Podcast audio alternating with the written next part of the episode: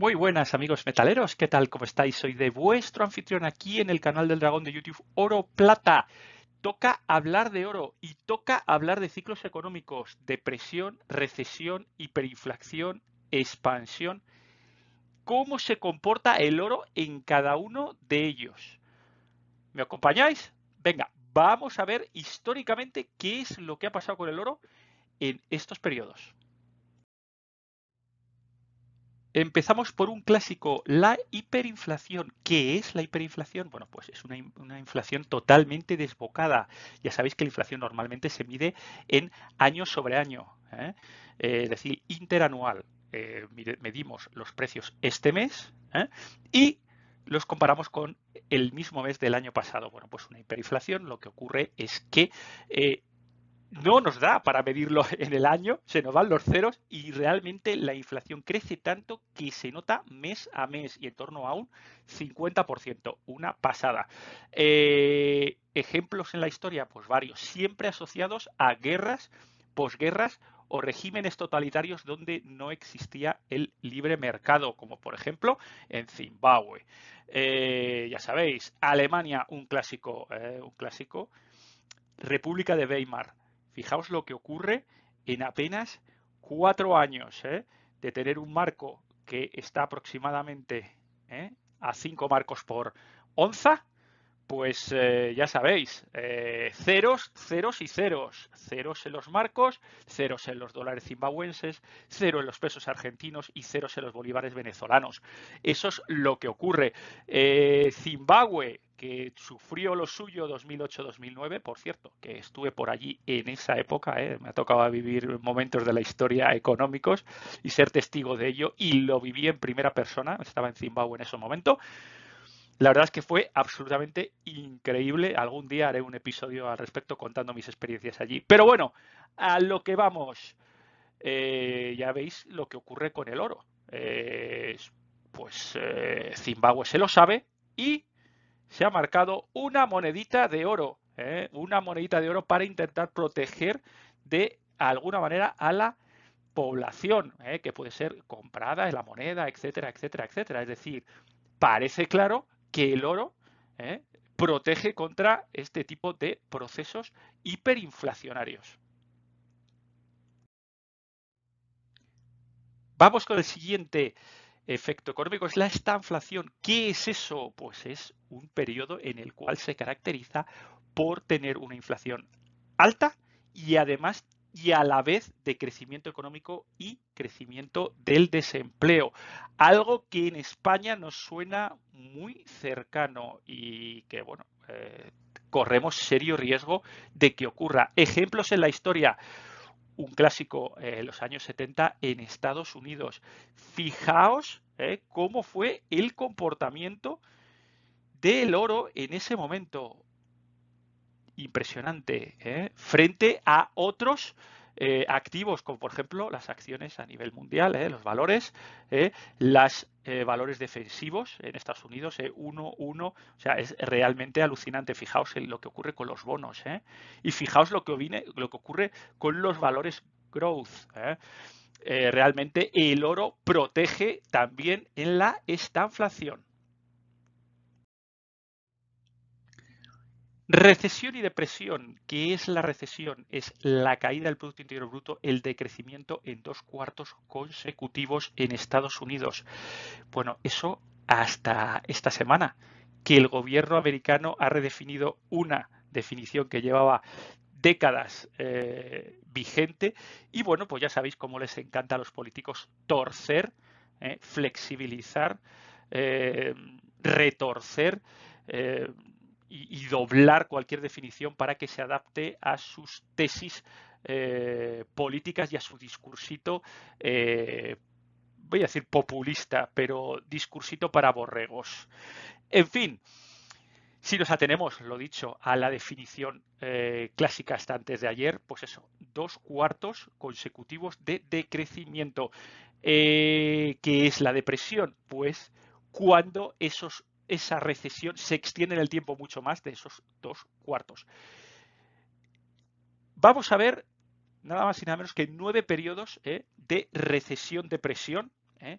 eh, desde los años 70. ¿Por qué desde los años 70? Bueno, ya sabéis que eh, en los años 70 se acaba, se extingue Bretton Woods y empieza el sistema petrodólar. Y bueno, como evidentemente vamos a hablar de oro y vamos a hablar de plata, no tiene mucho sentido en el hablar de oro en pre años 70, cuando realmente había una vinculación entre la masa monetaria ¿eh? y el oro en reservas. Entonces, bueno, eh, vamos a hablar, a unificar el criterio de tal manera que veamos estos nueve periodos eh, de recesiones y depresiones en Estados Unidos. Fijaos lo que ocurre en el SP500. ¿eh? Todos son caídas muy duras de dos cifras. Y bueno, pues veis cómo se comporta el oro y cómo se comporta la plata. así hablándolo rápidamente, fijaos que de 9 el oro eh, no solo gana, eh, no solo gana a, las caídas, sino que tiene rendimientos positivos en un entorno durísimo, en nada más y nada menos que 6 de 9. Y eh, en naranja veis lo que es ganar al mercado, ganar al SP500, lo hace en dos veces más. En el único periodo que pierde fue desde el noviembre del 80 hasta el año 82 hasta agosto 82. Fijaos la caída del 46% y la plata del 66. Esta es la época de los hermanos Hunt, eh, cuando intentaron eh, pues bueno, acorralar el mercado de la plata. Fijaos cómo se comporta la plata de una manera muy curiosa. Evidentemente, la plata tiene un componente industrial muy potente en épocas recesivas puede sufrir. Eso sí, en general, también ese, esa escasez de la plata hace que ¿eh? se comporte relativamente mejor que el SP500, aunque no nos dé beneficios. Únicamente en dos periodos la plata ¿eh? nos dio beneficios, dos de nueve. ¿Eh? Y fijaos el rendimiento medio de la plata, menos 16,4, que es como el doble de mejor que el oro, pero no lo suficiente para hacer que ganemos algo de valor es que es cosa que sí lo hace. No solo mantenemos el valor con el oro, sino que ganamos valor en épocas, ya os digo, eh, tremendamente agitadas y duras. ¿Qué conclusión tenemos con esto? Pues una conclusión muy sencilla. El oro funciona cuando hay anormalidades económicas, es decir, inflación, hiperinflación, eh, depresiones, recesiones, estanflaciones, es decir, es un activo trinchera. Es un activo que nos protege ante cualquier golpe de la economía. Eh, ¿Funciona siempre? Pues la verdad es que no. No funciona siempre. Hay momentos en los cuales no funciona. Aquí en el largo plazo veis cómo eh, desde aquí está desde los años 70 eh, que fue la parte de Bretton Woods como el oro obviamente siempre tiene una trayectoria ascendente. ¿eh? Sube la masa monetaria, sube el oro. Eh, perdón, aumenta la masa monetaria, sube el oro. Aquí veis ¿eh? lo que hemos estado hablando, los periodos de anormalidades económicas de recesiones. Los tenéis colocados aquí en grises. Y fijaos los picos ¿eh? que tenéis, siempre aquí pega la subidita en oro en épocas recesivas, que es lo que hemos visto. ¿eh? Hay momentos en los que no, por ejemplo, en este caso, ¿eh?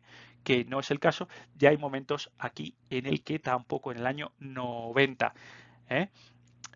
fijaos lo que ocurrió en 2008, subidón, y desde entonces y esta parte sí muy relacionada a tema de deuda y a tema de generación de M2, de inflación, pues bueno, pues ahí tenéis las subidas eh, claras que, ha, habido. Ahora ya sabéis, esto es hasta 2016. Eh, pues ahora dónde andamos? Pues estamos en 2022 y tenemos que andar como sobre aquí y haciendo una cosa así. así. Ahora estamos por aquí. ¿De acuerdo? Pues esto es lo que hay en cuanto a recesión y depresión.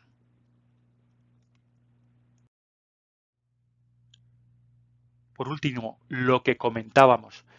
¿Funciona siempre el oro? La respuesta es no.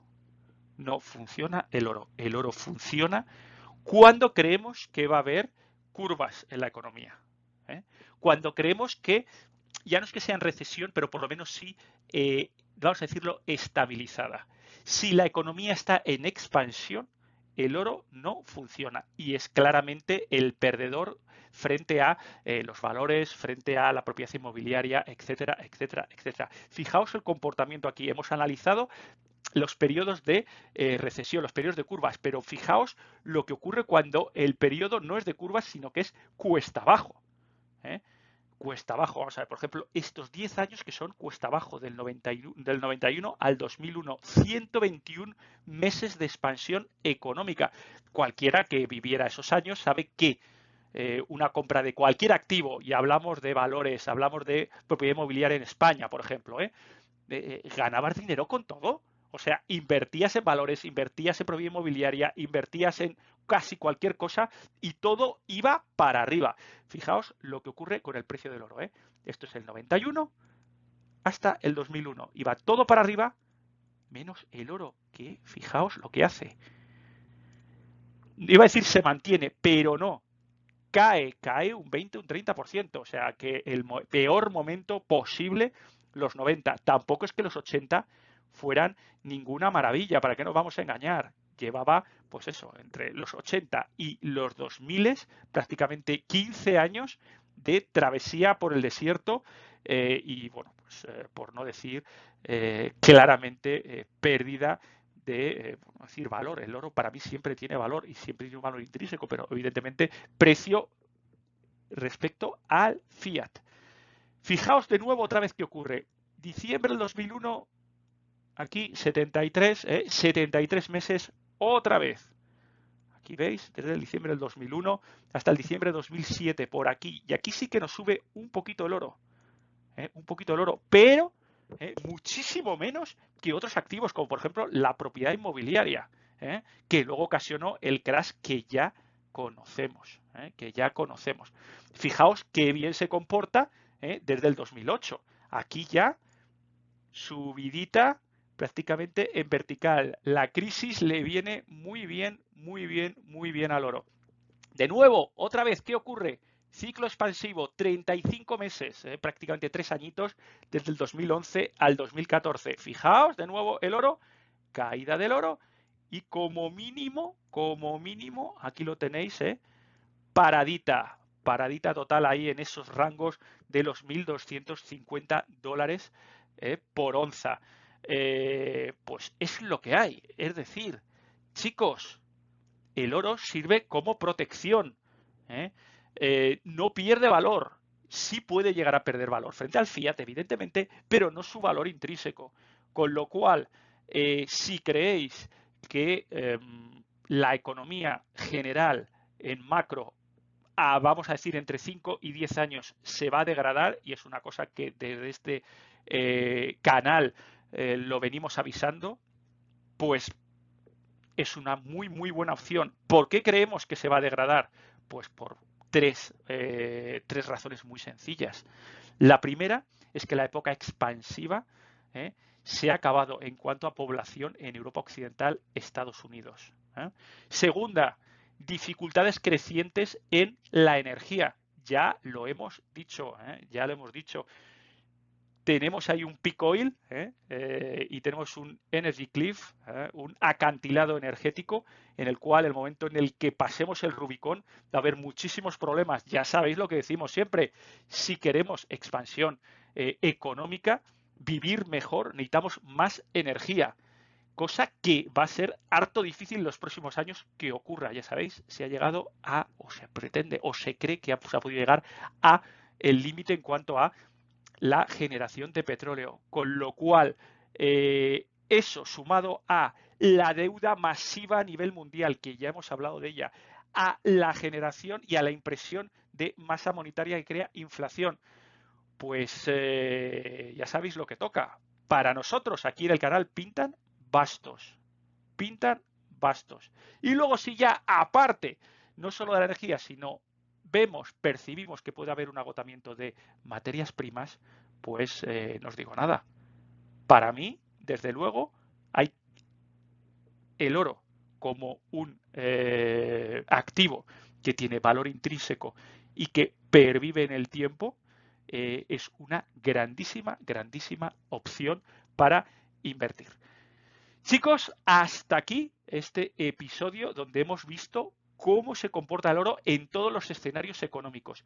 Eh, espero que, os haya gustado. Si es así, le dais un like. Si no os ha gustado, le dais un like y me contáis por qué nos ha gustado todo esto que os estoy contando.